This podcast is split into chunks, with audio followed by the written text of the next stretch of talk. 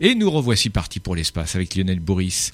On va parler, vous allez nous parler aujourd'hui de la planète Mars. Elle est trop petite. Eh oui, dans la formation des planètes du système solaire, Mars pose un problème. Elle est trop petite.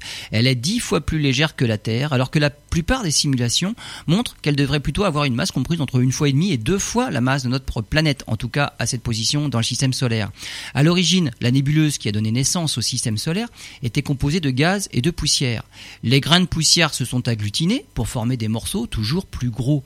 En fonction des vitesses de collision, soit les corps ont continué à s'agréger, soit ils se sont carrément fragmentés en se disloquant. Petit à petit, ce qu'on appelle les planétésimaux, les embryons de planètes, ont donné des protoplanètes, puis des planètes.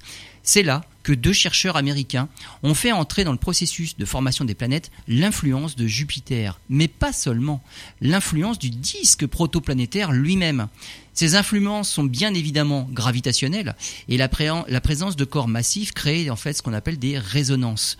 Dans certains cas, les résonances ont tendance à confiner la matière, mais dans d'autres, elles la dispersent. C'est ce qu'on appelle une résonance de balayage. Les simulations des chercheurs montrent que sur l'orbite de Mars, il ne restait pas assez de matière pour que sa taille atteigne celle de la Terre. Jusqu'à maintenant, on pensait que Mars avait mis plus longtemps à se former, un temps suffisamment long pour négliger les effets du disque protoplanétaire qui avait alors disparu. Mais il semble que Mars s'est formé relativement rapidement et le disque était bien toujours présent, d'où son, influence sur la formation de Mars. Et voilà qui explique sa petite masse.